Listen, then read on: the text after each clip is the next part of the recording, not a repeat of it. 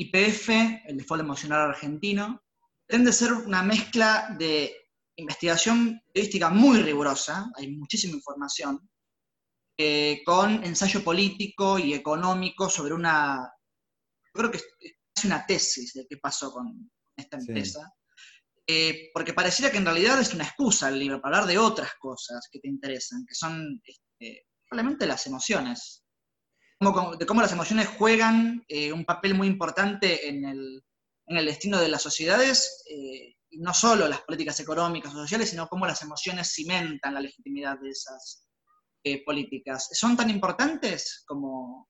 Sí, son emociones, son emociones interesadas dentro de, una, de un, digamos, un objetivo político que se busca y que se exacerba una cierta emocionalidad que primero se inculca en la más tierna infancia a todo el mundo y en el momento necesario, cuando el sistema político necesita avanzar sobre algo, las vuelve a despertar y, generan estas, estas olas en, en, las cuales puede caer IPF, una de las empresas más importantes del país, sin que nadie advierta el problema moral real, el problema político, el problema jurídico que hay detrás, y donde todo se da vuelta, lo jurídico está al servicio de la emocionalidad. Eh, ¿qué, es un delincuente? Un delincuente es alguien que está en la otra posición ideológica oponiéndose a esto, es alguien que entrega la patria y demás. Y el título tiene que ver justamente con eso, porque es muy similar a lo que pasó con IPF, en otra escala, más limitado a una, a una, a una cosa, a un tema, a lo que pasó en el año 2001 cuando se aplaudió el default.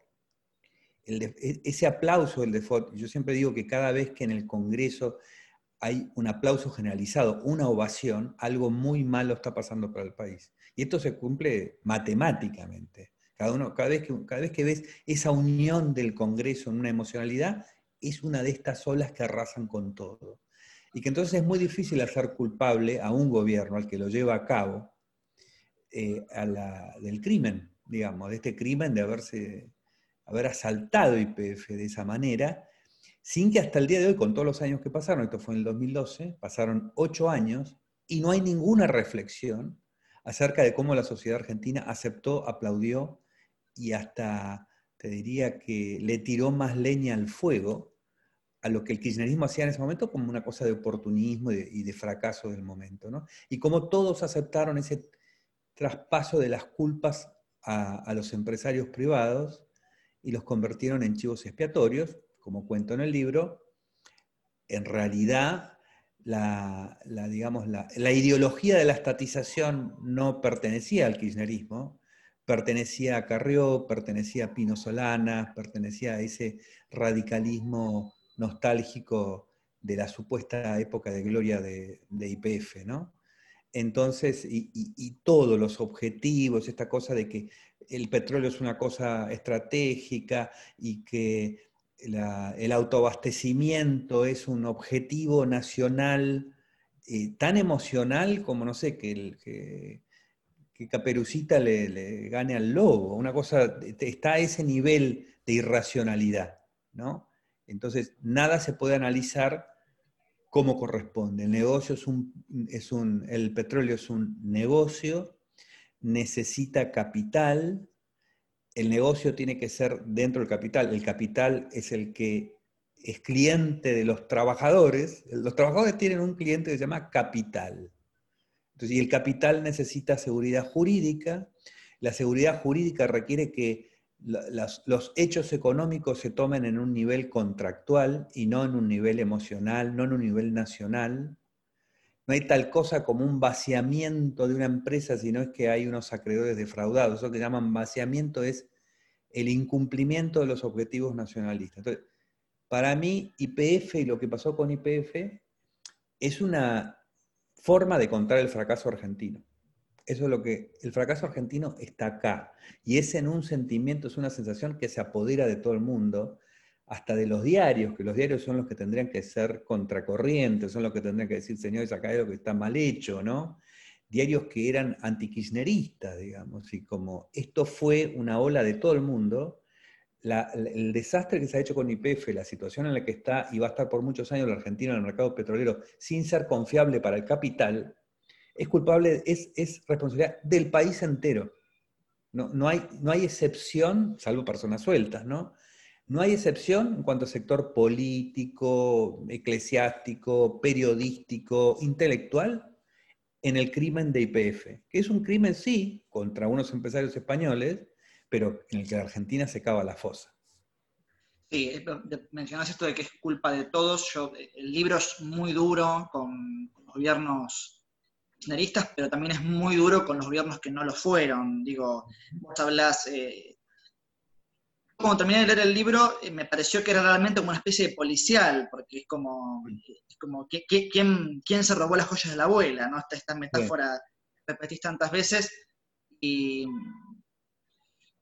hablas mucho de esto, ¿no? de cómo tampoco en la, en la oposición, Mauricio Macri, de hecho, cuando fue presidente, no tuvo, vos esto lo contás en el libro, no tuvo una política demasiado diferente en relación a, a lo que se había hecho antes, digamos que continuó con algunos problemas más, porque bueno, hubo el tema de las tarifas, pero que no fue el sinceramiento de las tarifas, pero que no alcanzó eso para corregir la situación.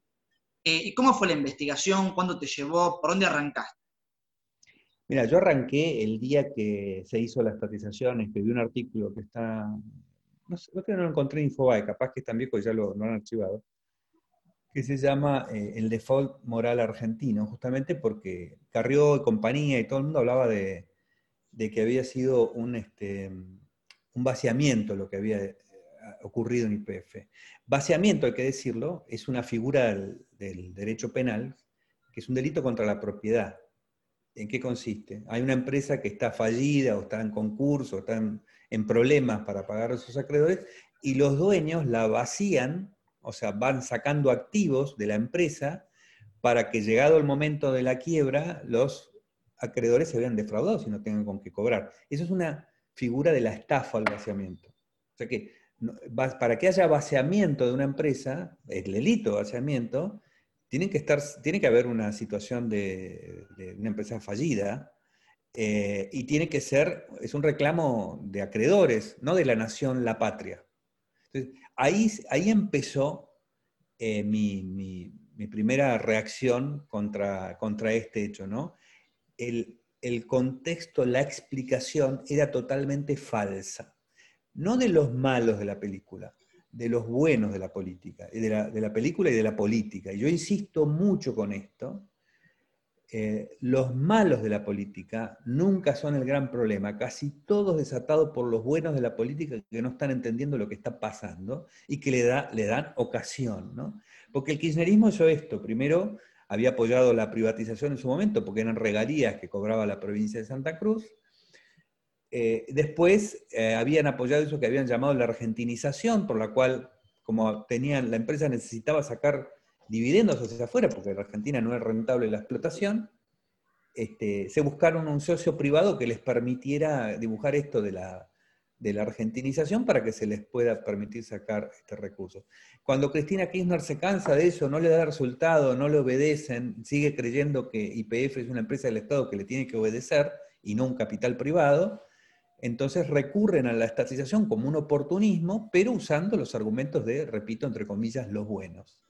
Entonces ahí empezó, cuando esto ocurrió, empezó mi primera preocupación. La segunda que me hace ponerme a escribir el libro es cómo se toma la cuestión de los acreedores eh, minoritarios, que es este juicio de New York, cómo se tergiversa todo lo jurídico y todo lo económico, y cómo no se entiende que el problema en la Argentina no es ahorrarse unos pesos de indemnización.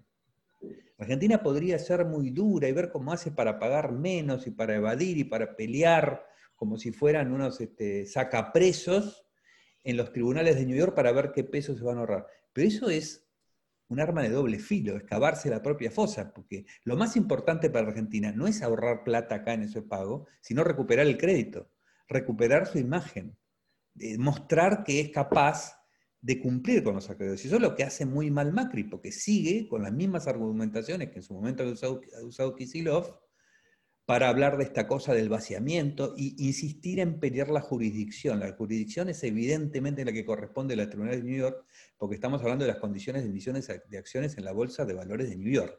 Y es obvio que esa es la jurisdicción. Pero al pelear la jurisdicción, la Argentina le está diciendo al mundo que sabe que si estos temas son tratados en los tribunales argentinos, el Estado se sale con la suya. ¿Y eso qué mensaje es para gente que tiene que llevar capital a Argentina, que es lo que más necesita la Argentina? Por eso digo, es, es como asaltar a tu cliente en un restaurante. ¿no? Tenés un restaurante y digo, qué vivo que soy, lo que en vez de dar un buen plato, y que vaya, se vaya el señor contento con lo que le voy a dar, me voy a quedar con lo que tiene en la billetera. Uno es un vivo bárbaro, pero el cliente no vuelve, no vuelve nunca más. Y eso es lo que hace la Argentina todo el tiempo. Y eso es lo que hizo tanto el kirchnerismo como el macrismo eh, en esta, tomando estas posiciones en New York. ¿no?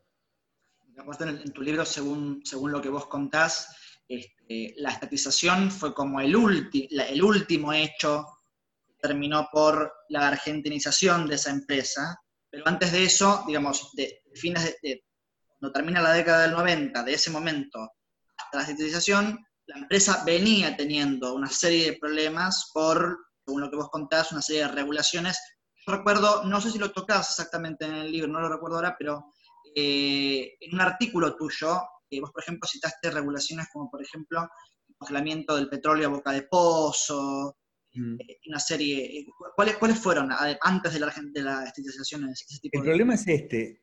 En, la década del 90 se hizo algo muy bien, que era ponerle gatillos al Estado, digamos, eh, ponerle como, ¿cómo se dice esto? Las esposas, digamos, para que no pudiera no cumplir los contratos. ¿Por qué? Porque era un Estado no confiable, era un Estado tramposo, que había hecho cualquier cosa con, digamos, no, tenía límites jurídicos. Entonces, tuvo que tomar ciertas medidas como traspasar la jurisdicción, por ejemplo. ¿Cómo haces para tener crédito? Bueno, para tener crédito tenés que demostrar ser confiable. Si vos no traspasás la jurisdicción en un, eh, país cuyos tribunales terminan dándole siempre razón al Estado, vos no vas a conseguir el crédito barato. O sea, vos, vos te mostrás confiable para abaratar tu vida. Eso lo hace uno, por ejemplo, ¿no? También, bueno, para el país es exactamente lo mismo. Entonces, estaban esta serie de, gatillos, digamos, de, seguros, de cerrojos. Y el gran cerrojo era la ley de convertibilidad. O sea, este, un peso al dólar, la ley de convertibilidad, llevaba a que los contratos de las empresas privatizadas tuvieran una lógica contractual económica. Cuando se rompe la convertibilidad, se empiezan a regular los precios, porque si no, los commodities tenían que tener precio de mercado internacional. ¿Y por qué tiene que tener precio de mercado internacional? Porque si no, no viene el capital a explotarlo. Porque vos le podrás explicar que no, para el argentino le estaba saliendo más cara la nafta, pero al señor que está decidiendo si llevas un millón de dólares a Libia o a la Argentina, eso no le interesa nada. Lo que sabe es cuál es la rentabilidad. Entonces, claro, te va a salir más caro, pero aceptar esa regla es lo que a vos te permite atraer capital, que es lo que termina abaratando eso. O sea, el mismo desfasaje y desastre que produjiste con la gran devaluación, lo agravás si vos mantenés a la Argentina aislada del capital. Es decir, vos, esto es pan para hoy, hambre para mañana. Entonces, como vos no vas a producir más en el largo plazo, lo único que te queda es comerte el capital. Y eso es, eso es lo que es la definición perfecta de pan para hoy, hambre para mañana. Eso es lo que ocurrió con todo el mercado petrolero, el mercado energético en general y de las empresas privatizadas se empezaron a comer el capital para conseguir la, misma producción que el Estado les requería a precios regulados. Eso es lo que llevó a la desinversión. Entonces, es, una cadena de cosas que van ocurriendo hasta que al final, chivo expiatorio. Eh, ¿Quién va a ir a buscar a Dualde para hacerlo responsable de la situación de IPF por la enorme devaluación y confiscación de depósitos y demás. ¿Quién lo va a ir a ser responsable? No, el responsable es la empresa privada. Y es terrible, digamos, es como una buena muestra de, del fracaso de la Argentina el hecho de que el capital sea tan fácil de estigmatizar por todos. Y encima la gente que lo hace queda bien, queda como patriótica, y entonces como el capital es tan fácil de estigmatizar y el capital es el cliente del trabajador, el que termina pagando en definitiva es el asalariado, esa lucha permanente contra el capital, que es 100% irracional. Yo siempre digo que cuando la visión que tiene el argentino de la empresa, que viene de esta cultura, es una visión eh, en la cual se resalta el conflicto ¿no? con el tipo que trabaja en la empresa.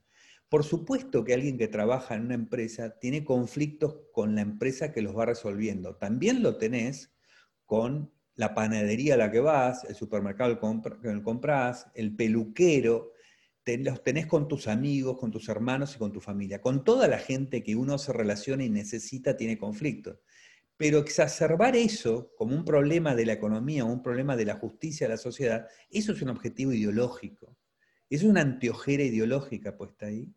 Y eso lleva a que la gente se separe de lo que más le conviene, como digo, ¿qué le, le conviene a un asalariado? Que haya capital, porque eso genera empresa, el capital es el que paga salarios. Si uno no tiene capital, necesita el capital del otro. Eso es lo que se destruye por este cortoplacismo emocional que da unas satisfacciones, como no sé, tomarse una botella de vodka, no sé, las da, pero al otro día hay una gran resaca. Y en la resaca nadie se acuerda de la botella de vodka. Se acuerda de cualquiera que aparece y se cruza por ahí. Y en general es el que ha puesto, a pesar de lo que es la Argentina, ha puesto dinero. Porque dicen, se ha entregado la empresa IPF, la joya de la abuela, a Repsol. Bueno, 15 mil millones de dólares puso Repsol. Es una entrega bastante cara, ¿no? Bueno, esa, esa, el entusiasmo, lo peor no, no, no es haber perdido esa oportunidad. Es que hay una generación de españoles que recuerda esto que recuerda lo que la Argentina le hizo a Repsol. Eso le hace mucho daño al país. Y escuchándote, digamos, vos tenés una perspectiva muy diferente a la que uno suele escuchar. Eh, en relación al tema de los empresarios y la demonización de los empresarios, eh, te pregunto, ¿tendrá que ver igualmente en, esta cosa de, demonizar a, la figura del empresario, que incluso es una idea que uno puede ver hoy día permanentemente, ¿no? Hay, como una cuestión así sociedad argentina. Tiene que ver también con que ha habido muchos empresarios que han ganado cosas eh, de forma non santa, incluso a veces aliados con el poder. Digo, no tiene que ver, no, pagan todos por esos. Seguro que es así, que existen esos empresarios y que siempre va, a existir como eh, va a existir, eh, qué sé yo, el que roba en, un supermercado, esto siempre va a existir. Pero hay una cosa adicional, cuando vos tenés un sistema intervenido, el empresario que logra sacar la cabeza del agua ha tenido relaciones non santas con el poder, necesariamente es así. Entonces es, el Estado provoca unas conductas que se transforman en cultura con el tiempo y después usamos esas conductas para mantener el circuito de la estigmatización. ¿no? Eh, es el argentino que maneja en Buenos Aires y un día viaja a Suiza y maneja como un suizo. Eh, no, podemos pedirle, digamos, eh, no podemos pedir ejemplos de empresarios en un país que tiene esto. O sea, empezar por la por, digamos, por el cuestionamiento moral al tipo de empresarios que hay, cómo se comportan los empresarios con los gobiernos, cómo los obedecen y terminan después generando también, porque no son, no es que sean inocentes los empresarios en sí mismos, eh, generando este tipo de problemas, eh, em, em, empezamos por atrás la cuestión. Primero hay que resolver el tema institucional y después vemos a quién juzgamos de qué cosas. Pero es muy difícil juzgar en particular eh, las conductas en este contexto Em, de, relaciones de intervención y pedidos de favores. Si tengo un gobierno intervencionista, necesito un favor del gobierno.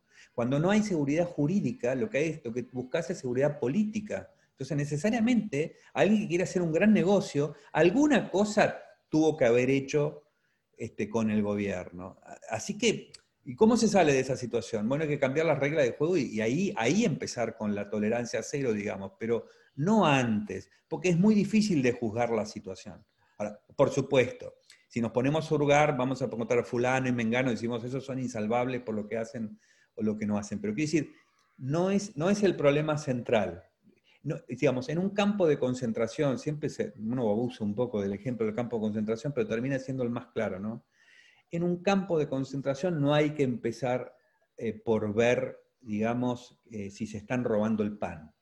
¿No? Eh, el problema central es otro, ¿no? el del pan. Es lógico que uno se robe el pan, digamos.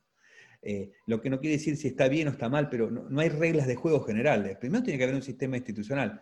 Ahora, el problema es que cuando uno va a tocar la puerta del Estado, uno ya no es empresario. El empresario es una, función, no es una característica de la persona. La, persona un empresario no es empresario cuando está jugando al tenis, es empresario cuando está llevando a cabo la función empresarial. Entonces, la función empresarial, ¿cuál es? El descubrimiento de que si yo aplico un capital y corro un riesgo, obtendré una ganancia. Esta función empresarial es fundamental, es lo que mantiene en pie, a todos nosotros nos mantiene en pie esta función empresarial. Entonces, se usa, se usan las consecuencias de un sistema que no respeta el capital sobre la conducta de personas particulares para deslegitimar a la función empresarial.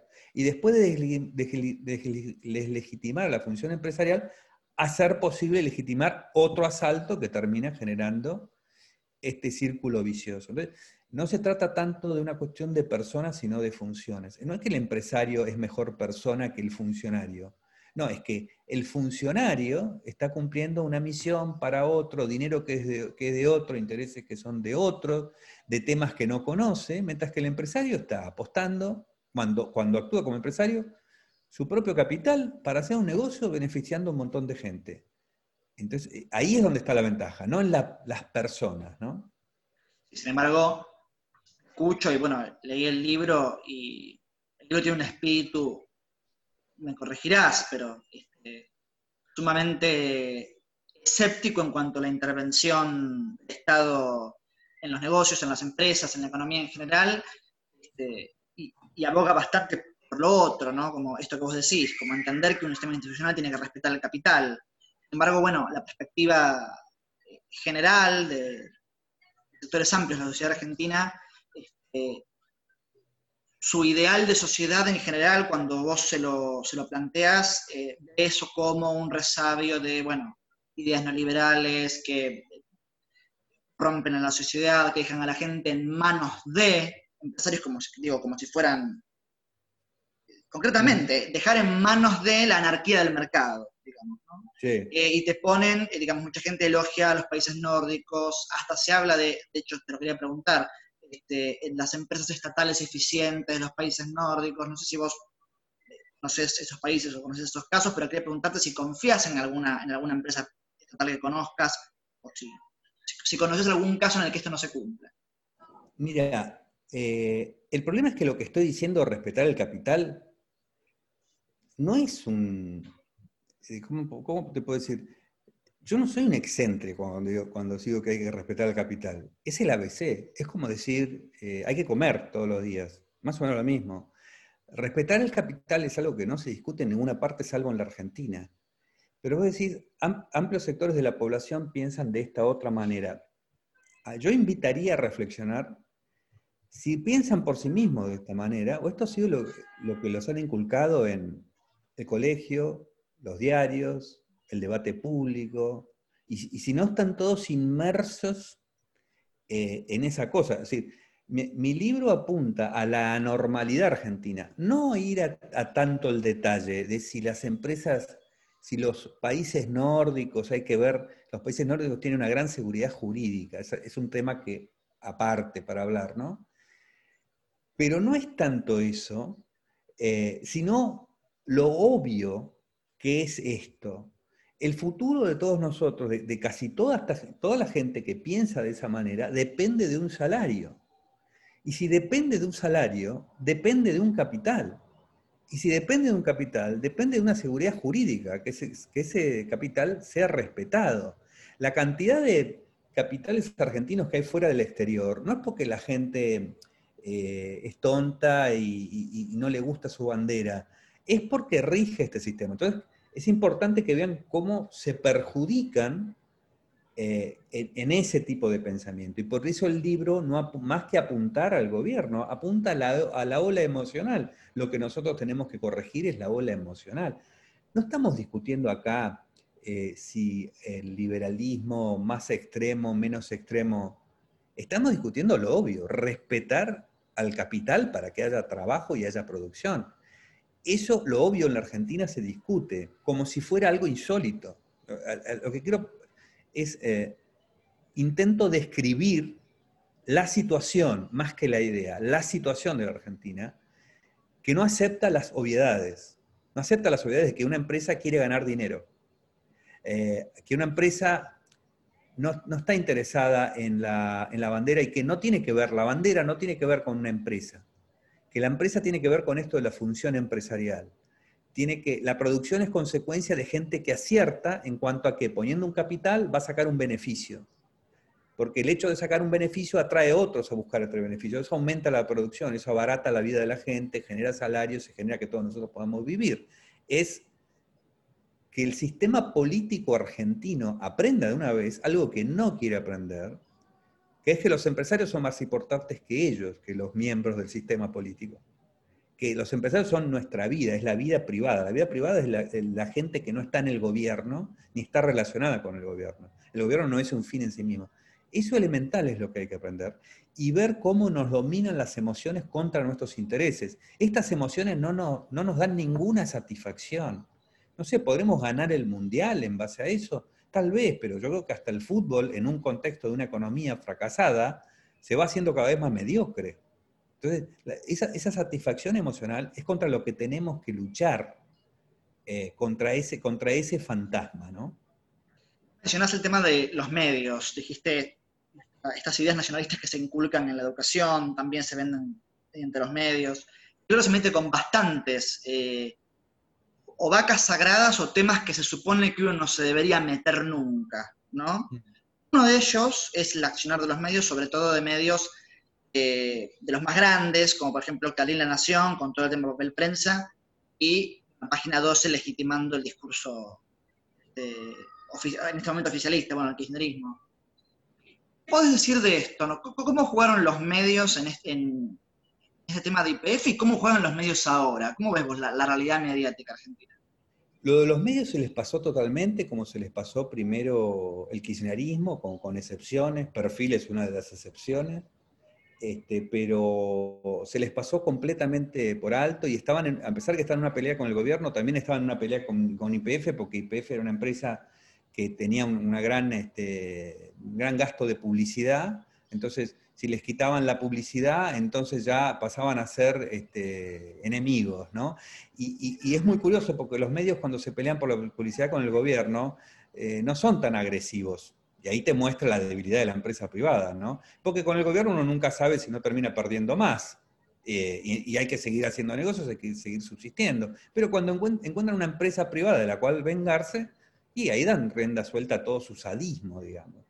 Los medios no estuvieron para nada a la altura, no explicaron esto, no, no, hablaron de, para nada de la cuestión de los principios, o sea, les permitieron, bueno, lo que hace Carrió, que es presidente de la Comisión de Asuntos eh, Constitucionales, eh, ¿qué es lo que tiene que hacer una Comisión de Asuntos Constitucionales respecto de una estatización? Bueno, hacer un control constitucional. ¿Cuál es el primer control constitucional? El artículo 17 de la Constitución Nacional que habla de que la propiedad es inviolable. Y como excepción dice, por causa de utilidad pública, podrá ser expresada eh, propiedad previa indemnización. ¿Qué hace una comisión de asuntos constitucionales? Tiene que controlar eso. Hay causa de utilidad pública, hay previa indemnización, se ha cumplido. Lo que tiene que defender, y esto seguramente escandalizará, inclusive por eso te digo que eh, la, forma del pensamiento es lo que termina este, limitando el entendimiento de esto. Eh, escandalizará que yo diga que la función de la Comisión de Asuntos Constitucionales en un asunto de expropiación es proteger al propietario. Y dice, pero ¿cómo proteger al propietario si la bandera es el Estado? No, la, bandera no es el Estado. El país no es el Estado, el país es la gente. no, es, el país, el interés del país no es que el Estado salga ganando. El Estado no tiene ningún fin de ganancia propio. Es que salga ganando la justicia. O sea, lo que tiene que hacer el Estado es justicia, porque eso es lo que nos abarata la vida, lo que permite los contratos, lo que permite que tengamos un empleador.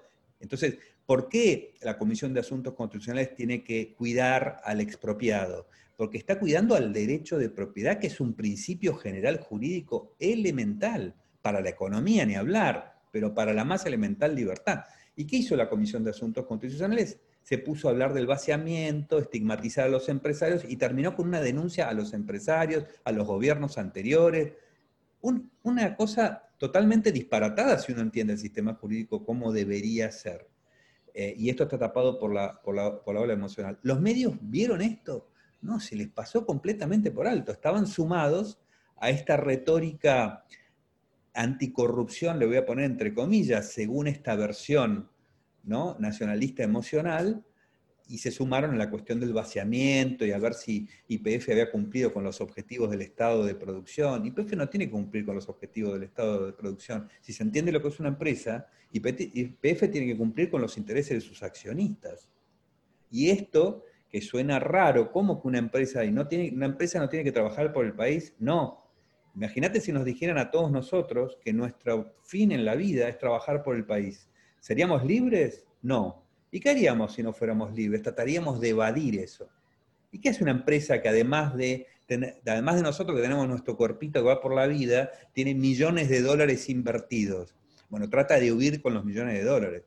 No hay, que ir a... No hay que, la, la economía argentina no tiene que basarse en perseguir a los fugitivos, tiene que preguntarse por qué el capital es fugitivo en Argentina. Porque el problema lo tiene el que lo persigue, no el que trata de escapar. Entonces, esto, esto para ¿por qué? Pero no quiero tampoco cargar tanto las tintas en los medios. Es, si uno está metido en esta ola y en esta forma nacionalista de entender la realidad política y económica y jurídica, es muy difícil que no se le escape el elefante. Y yo este libro lo escribí para decir, el elefante es este, señores. Se les escapó. A todos se les escapó. Y la otra, eh, el otro tema intocable o vaca sagrada que tocás, y esto sí es, escandalizante, creo que cualquier persona que lo lea, eh, es que vos, el libro explica, según el discurso del libro, no solamente el discurso, vos mostrás eh, este, informes de consultoras como por ejemplo Norte y Sur, el propio informe de Daniel Cameron, el secretario, secretario de Energía durante el gobierno kirchnerista que estuvo durante la la civilización, eh, que durante la década del 90, cuando la empresa se privatiza, los números de la empresa a nivel producción y a nivel inversión eran buenísimos, según, los, datos, que vos mostrás. Eh, datos que, como vos decís, rayo, eso está basado en un informe de Daniel Cameron en la campaña del año 2003, que después fue secretario de Energía, diciendo cómo las inversiones que había habido en todo el sector energético durante la década del 90 no habían ocurrido en toda la historia. Eh, se encuentra el kirchnerismo con un mercado en perfectas condiciones, solamente que venía con esta alteración de los contratos de, ocurrida durante el dualdismo. O sea, lo que había que hacer era restaurar eso. Y si te, no te acordás por ahí, porque sos muy chico, pero en ese momento, Scioli, que era designado, fue designado, fue elegido como vicepresidente, fue el que levantó la mano y dijo, me parece que tenemos que empezar por solucionar esta cuestión de las tarifas, y fue ahí cuando Kirchner lo pone en un, congelador y Scioli queda mudo durante los 12 este, años que siguen de kirchnerismo, ¿no? Pero fue por ese tema. En base a lo que decís, el, libro de alguna manera intenta correr mentiras que se han dicho sobre IPF según tu, tu óptica. ¿Cuál es que es la mayor mentira que se ha dicho sobre IPF? Que se defendía la soberanía nacional. Mm, no. En un concepto jurídico, constitucional, alberdiano, diría, de, de soberanía nacional, soberanía es la ley, soberanía es la constitución, soberanía es el derecho. ¿Qué es lo que hace que nosotros seamos libres? ¿Que rija qué? ¿Qué, qué, qué sentido de soberanía? ¿Qué sentido de bandera? ¿Qué representa la bandera en un país donde se puede invertir? Representa la supremacía de la ley, o sea, lo que se llama el rule of law en, los países anglosajones. Ese es el interés básico, ¿no? Por eso digo, no la contabilidad estatal, no lo que le entra al Estado, no lo que el Estado recauda, es decir, ver, ver al país como los beneficios que obtiene el Estado es no entender que los beneficios que obtiene el Estado los obtiene el sector privado, o sea, del resto del país que es eh, lo que importa. O sea, la mentira es la visión del problema, como una épica de defensa de la nación, eh, donde el empresario privado es el sospechoso, donde el que es expropiado es el investigado. Eh, creo que esa es la, mayor mentira. Y si voy más atrás, bueno, esta idea de las joyas de la abuela, esta idea tan tramposa de las joyas de la abuela, ¿no? no le deseo a nadie tener eh, una abuela como esa, ni unos nietos como esos que entienden de esa manera que las deudas de la abuela son unas cosas. Terminando y ya más anclados en el ahora, este, bueno, vos vivís en Miami desde hace varios años, igual siempre, además de ocuparte de cuestiones de política internacional y también estadounidense, seguís ocupándote de la política argentina en tus redes y en, tus, artículos. Sí. Y quisiera preguntarte cómo la ves ahora. ¿Qué, pensás que va a pasar? ¿Cómo ves Argentina en este eh, veo que es un momento donde todo ese plan de no respetar nada no puede ir a ninguna parte, ya no por razones de ideas, de entusiasmo, de voluntades, sino casi por razones físicas. No hay, no hay el más mínimo espacio para seguir en la Argentina sin una, sin una base jurídica. No tiene moneda, o sea, no, no, hay moneda, no hay contratos, eh, se ha quedado sin inversiones y sin capital, hay una sola cosa que puede hacer la Argentina, que es apostar a, estos principios, a los principios de la seguridad jurídica, eh, pero a su vez hay un gobierno que se resiste, totalmente a eso, que lo, ve, que digamos que representa la ola emocional eh, en, todo su esplendor. Es una emocionalidad que no se rinde hasta eh, ante la realidad. Pero a su vez, si uno ve un poco la historia, el entendimiento de lo que pasa no termina siendo tan, este, tan decisivo. A veces aparece alguien que patea el tablero, porque la situación de presión es tan grande que hay sobre la Argentina en este momento, Argentina que sale de la cuarentena, digamos que tiene agravados todos los problemas que tiene el mundo por la cuarentena, eh, uno no sabe si, si en algún momento alguien desde el centro del poder no va a patear el tablero y va a decir, basta, terminemos con esto. Entonces es posible que haya una reacción. O sea, creo que a pesar de que todo se ve mal y desde afuera se ve a veces peor, porque el, tipo de diálogo interno, digamos, no, ocurre fuera de Argentina, el tipo de diálogo interno que tiene Argentina afuera no se ve, eh, algo puede cambiar. O sea, es, una oportunidad. Siempre se ha dicho esto de que la Argentina tiene que tocar fondo para salir adelante. Eso no es cierto, no hay fondo, no hay, no hay límite hacia abajo. Este, pero sí, lo que pasa es que en los momentos de crisis hay oportunidades para cambios de mentalidad. Y esto es lo que creo que hay que propiciar. Yo estoy muy contento de que este libro haya salido en este momento. Muy contento. Porque la verdad que lo empecé a pensar cuando, cuando todo esto estaba este, en, plena efervescencia.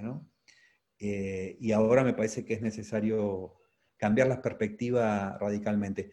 Yo lo viví, eso, me parece que en la década del 80 hubo un cambio así, eh, y que fue, fue una gran este, oportunidad. Así que espero que, pase. Ojalá. Última pregunta, esto se lo pregunto a todos mis entrevistados. Eh, ¿Quién debe y quién no debe leer IPF, el de Emocional Argentino? No lo deben leer mis amigos porque ya conocen el contenido. Eh, qué sé yo, se los puedo contar yo. que, lo lean, digamos. Pero a mí me gustaría que lo lean los que piensan de manera más opuesta a mí. Yo tuve la experiencia al ponerlo, porque lo puse libre, cualquiera lo puede leer en mi página, ahí José Venegas Come, en todos los formatos que quieran, porque como no hay publicación ahora, lo saqué así, porque no había otra manera. Está gratuito en tu página, sí. Está gratuito, cualquiera lo puede tener.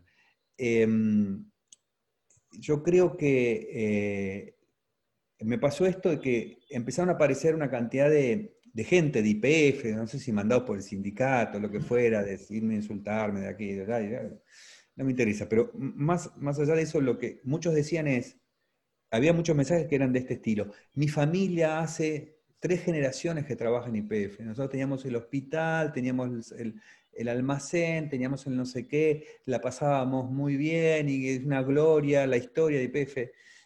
Y es muy raro porque me estaban como facturando los beneficios de un privilegio. O sea, yo no puedo escribir este libro, eh, digamos, relativizando a la vaca sagrada de IPF, porque ellos han tenido una vida privilegiada. Yo les decía, me parece que sería al revés.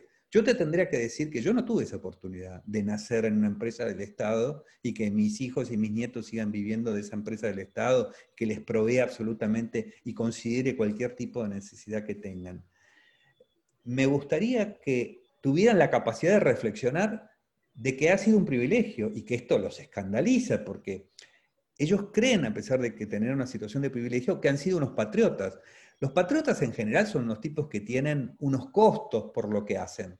Dicen algo que aparentemente no es lo que les conviene, pero lo dicen por amor a la patria, por amor a a lo que, a lo que estás queriendo decir porque crees que es lo mejor. Yo hago este libro con ese, con ese espíritu, pero no, no, digamos, el patriotismo no consiste en haber sido beneficiado por el Estado, no hay patriotismo ahí.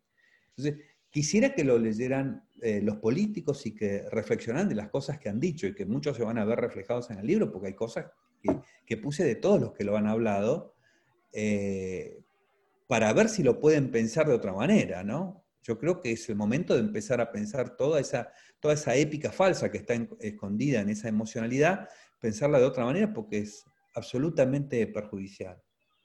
Así que deber en realidad no tiene nadie, tiene el deber de leerlo, pero yo aspiro a que lo lean, inclusive los que lo consideran hoy inconcebible, lo que digo ahí.